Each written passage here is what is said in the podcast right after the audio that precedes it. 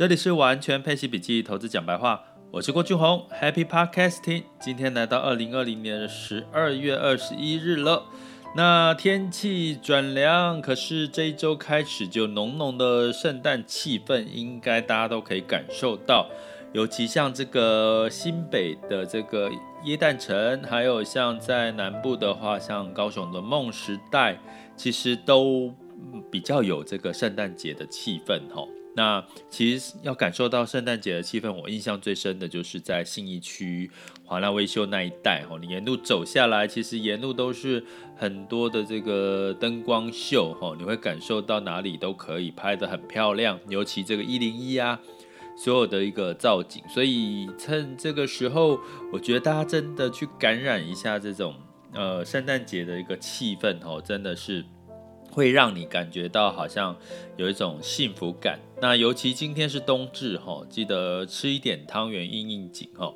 那最近如果你有在追剧 Netflix 的话，你会发现就是像好多的这个圣诞相关的电影的一些影片，都很容易看得到。那我觉得这个圣诞节给大家带来的是一种比较正面、正能量的一些讯息哈。所以我觉得不是说，哎，有人说，哎，那是属于西洋人的。呃，西洋的这个节日哈，其实我觉得是一种你去感染这种正能量的一个阶段，因为今天又是周一了哈。周一呢，我们一样在一开始呢，如果你希望这一周都能够顺利，然后可以充满正能量去做更多你想要做的事情，完成你二零二零年即将完成的事情。记得一件事情。用呃冥想的方式呢，去思考，把自己的这个负能量，可能这些是一些比较黑的一些一些颜色的一些能量，把它清理掉，排到排出体外，然后呢，再把一些呃好的一些正能量，你就想象很多金色的和温暖的光芒，然后让它进入到你的体内，然后用这个呃呼吸的方式把它吞吐出来哈。所以基本上你可以就是诶。就会感受到，哎，应该接下来有很多的好事会发生哦。姑且相信嘛，哈，没有所谓的不好的地方。那在今天呢，我们一周的开始，其实上周五其实欧美股市普遍是下跌的，哈。那相对来讲呢，我们可以比较去解读现在的市场呢，应该在关注说，哎，到底现在有什么机会是股市会继续往上走的一些机会，或者是有机会修正的一些机会。那目前的确市场的情绪是乐观的哈。为什么？因为我在社团每天去帮大家去找一些相关比较重点性的一些读报、一些简报了哈。那但是这些简报你如果真的有在看，你会发现普遍的简报都是乐观的哈。那有时候我们是这样，我们一般的投资人呢，都是从从这些媒体讯息得到一些资讯。那这些媒体讯息呢，如果透露出乐观，你就会觉得市场是乐观的。所以我在这这个时候也提醒大家，其实，在市场普遍乐观的情况下，你还是要理性的看待。那什么叫理性的看待？就看到看待这个基本面到底有没有好转。毕竟像在耶诞节的这段时间，欧洲其实是下了更多的禁止令哦。当然目的是因为呃封锁这个疫情。那另外，这个美国的纾困方案，周一哈，就是今天二十一号，今天是二十一号，没错嘛哈，对，二十一号周一的时候呢，也即将要表决哈，但是还没有确定通过，但是应该很乐观的都觉得会通过了哈，就九千亿的这个纾困方案。那这件事情我都说了，都不是事儿，因为都已经发生，呃，已经确定，市场也都反映过了。所以回到基本面，我们就要看经济数据有没有变好。那经济数据大家记得要看的是领先指标的经济数据，而不是一些已经过去发生的哈。什么叫领先指标呢？就是说它会反映未来的景气，啊，比如说 PMI 指数啦。哦，那像失业率，它是已经发生的，它是已经失业了哈，所以这个就已经是不算是领先指标，算落后指标了哈。所以你要判断最近比较重要的是一些领先指标。那怎么去判断领先指标？哎，麻烦到我的网校里面来学习哈，或者是收听我们的 Podcast。那我今天看到一个话题，我觉得是比较有感的，想跟各位聊一下这件事情哈，因为投资。目前的市场状况就是看有什么新的变局、新的数据哈。那不过呢，有一个数据，我觉得它里面提到了，就是呃一个后疫情时代三类人才哈最吃香哈。哪三类人才呢？第一个是医护人员，第二个护运输，第三个是数位的人这个人才。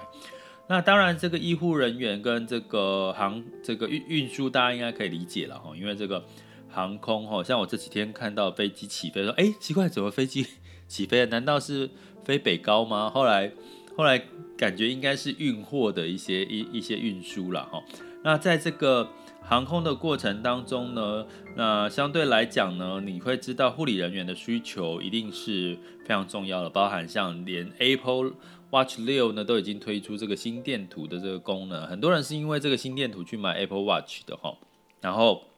你会发现后疫情时代，大家越来越重视这个身体上面的状况，毕竟有一个健康的身体，你就会有足够的免疫力去对抗后续的这些变数。好，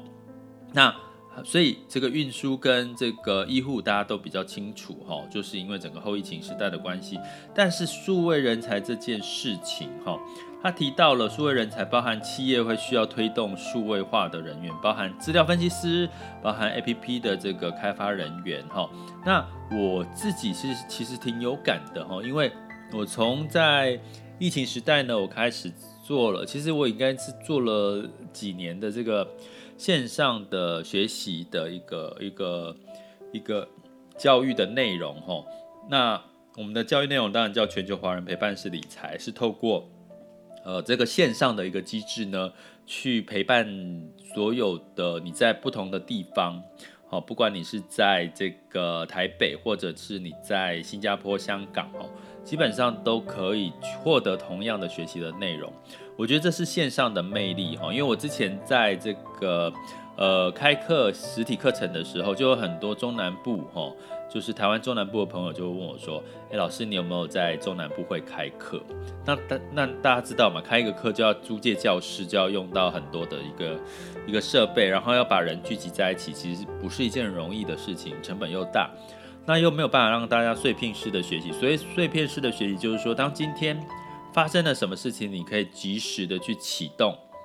这样的一个机制，去告诉大家发生什么事情，怎么去应应。所以我觉得这在这个投资理财里面呢，在线上这个学习，它反而不是一个学习，它反而是很适合一个陪伴式的理财概念，让你知道现在发生什么事情。那过去一年来讲，就是有学员跟着陪伴式理财之后。他会发现哦，原来当他知道市场发生了什么事情，导致什么样的结果的时候，他就不再害怕恐惧了。其实我常常跟各位提醒，其实有很多我们做错了投资决策，是因为我们害怕恐惧。我们害怕恐惧什么？害怕亏损，害怕这个失败。那这些因素，如果我们可以透过陪伴式去理解这中间的一些呃前因后果，你其实就很容易哈、就可以客观的去判断市场，反而可以做出正确的决定。所以呢，在这个我在二零二一年其实正在优化我自己的这个网校的后台。那我发现，其实，在目前台湾的这个中文化的后台资源，其实是比较偏重在课程的内容。也就是说，它给你很多课程内容的工具，比如说你要上完课，它有做笔记，它有这个社群讨论，有做这个评论。好，有做一些什么奖励啦或认证的一些机制，可是说实在的，说因为线上学习这些东西，其实如果只是做这个我刚刚讲的那些功能的话，就是我只把实体的东西搬到线上，我觉得这不应该是这个线上学习的一个很重要的关键哈。关键应该是在于你怎么透过线上学习，让这个使用者可以真正的去体会到有一个。在比实体学习里面更快速，或者是有人可以跟催，或者是有人可以提醒，或者是有人可以及时的去反映出现在市场上面的一些讯息哈。所以呢，我就找找找找找啊，找找找到了美国哈，美国的一个一个我觉得还蛮棒的一个针，它是针对学员，从学员的角度去思考。整个的一个呃使用上面的一个学习的功能哈，那我觉得其实是我很期待我摸我在摸索这个这个后台的过程当中，然后慢慢变成是我可以把它变成我新的网校的一个界面哈。那不过在中间的确过程遇到了很多的困难跟挫折，是我在架构，其实其实我也不是所谓的程式开发人员，所以有一些，比如说后端的一些相关的连结啦，所以我就我就必须要去找到一些中文化或者是一些呃连接第三方的一个工具去去去去使用，所以这对我来讲其实是一个前所未有的一个体验，好，因为我必须要从中去找到适合的一个架构，在陪伴式理财的一个架构。可是我相信，如果完成之后，应该对很多的。如果你想要透过陪伴的过程，就好像有一个顾问在你的身边陪伴你，然后有可以咨询的一个空间，我觉得这这会是一个线上学习一个很棒的一个体验。我我找到这样的平台了，可是目前还不够中文化，包含后后面串接一些呃中文的一些界面或者是什么，其实都还没还不够成熟了哈。那但是我相信这个工具应该是很棒，因为我真的找不到第二家了。所以，我必须讲说，数位化的人才还真的挺重要的哈。怎么样去减少这中间的一些摸索哈？我觉得是未来企业哈，尤其是像这个，不管是大型企业或者是中小型企业。那我有提过哈，其实，在中小型企业，其实在这次疫情应该恢复的速度会比大型企业来得慢，因为毕竟它不像大型企业那么有体质那么好，然后有一些财务上面、现金流上面的优势，所以它势必要创造出自己更多的一个竞争优势，然后降低自己的成本哦。所以我这个电子化的人才，其实不管是大型企业或中小型企业，都是非常需要这样的一个人才。所以，如果你现在目前正在想要找第二份工作，或者是想要在搜索，就是你接下来要念哪一个科系，或者是出社会之后要学要要上要哪些的这个技能的话，我会建议大家去摸索一下这个你在后怎么去学习这个线上这个相关的一些，不管是从设计，不管是从行销的角度，不管是从这个后台的 coding 的角度，或者是从这个嗯。CRM 所谓的这个使用者消费的消呃呃使用者的用户管理这一块，我觉得都是在未来一个非常重要，因为它可以让很多企业节省很多的成本，提高很很大的效能。那你会说线上学习都是年轻人的呃线上这一块都是年轻人的市场吗？我可以跟各位说，可能不是哦。因为我已经在我的学学习过程当中，已经发现有很多的，比如说他可能是四五十岁，他急于在这段时间想要透过，比如说以投资理财领域来讲，他急于在这个投资理财领域呢，想要找到一番属于自己的一个突破。好，那他又。觉得现在的媒体资讯太泛滥了，所以他可能想需要找到一个这样子的一个资源，帮他整理好哦，甚至利用他碎片的时间，甚至他可以随时的一对一的咨询。所以我发现这样的族群市场呢，它其实反而不是三十岁、二十岁，反而会是在三十几岁以上，四十岁到五十岁都已经出现在网络上面。我觉得这是一个非常值得开心的一件事情。所以呢，呃，大家从这个角度，我跟各位讲哈，我刚刚提到三个人才在后疫情时代的需求，第一个是运输，第二个是医疗，第三个就是我刚刚讲的这个线上啊，不是线上了哈，就是有关数位方面的人才很多了，包含五 G 通讯也算数位人才了哈，包含这个 AI 也算是数位人才。那目前我就我所知，我有一个呃朋友呢，他去应征的这个相关的这个呃通讯相关的五 G 通讯相关的工作，他是这个应届的大学毕业生呢，应届毕业生，当然他是研究生的哈，所以他的呃起薪就可以到六万块哈，所以我我我跟从这边跟各位讲，其实未来这方面的人才真的是会越来越重要，而且你如果他 CP 值呃不是不是应该不能说 CP 值啊，就是说。它的起薪是可以比一般的呃这个产业是来的高的哦，提供给各位参考。接下来进入到二零二零年十二月二十一日的全球市场盘势轻松聊。那么在上周五呢，美股是欧美股市是下跌的哈。那原因是这个新冠疫情的这个不确定因素嘛？我觉得其实是涨多市场总要稍稍微修正一下啦，是健康的哈。那另外特斯拉放量大涨呢，因为下周即将要成为，就这一周开始即将成为 S M P 五百的成分股喽。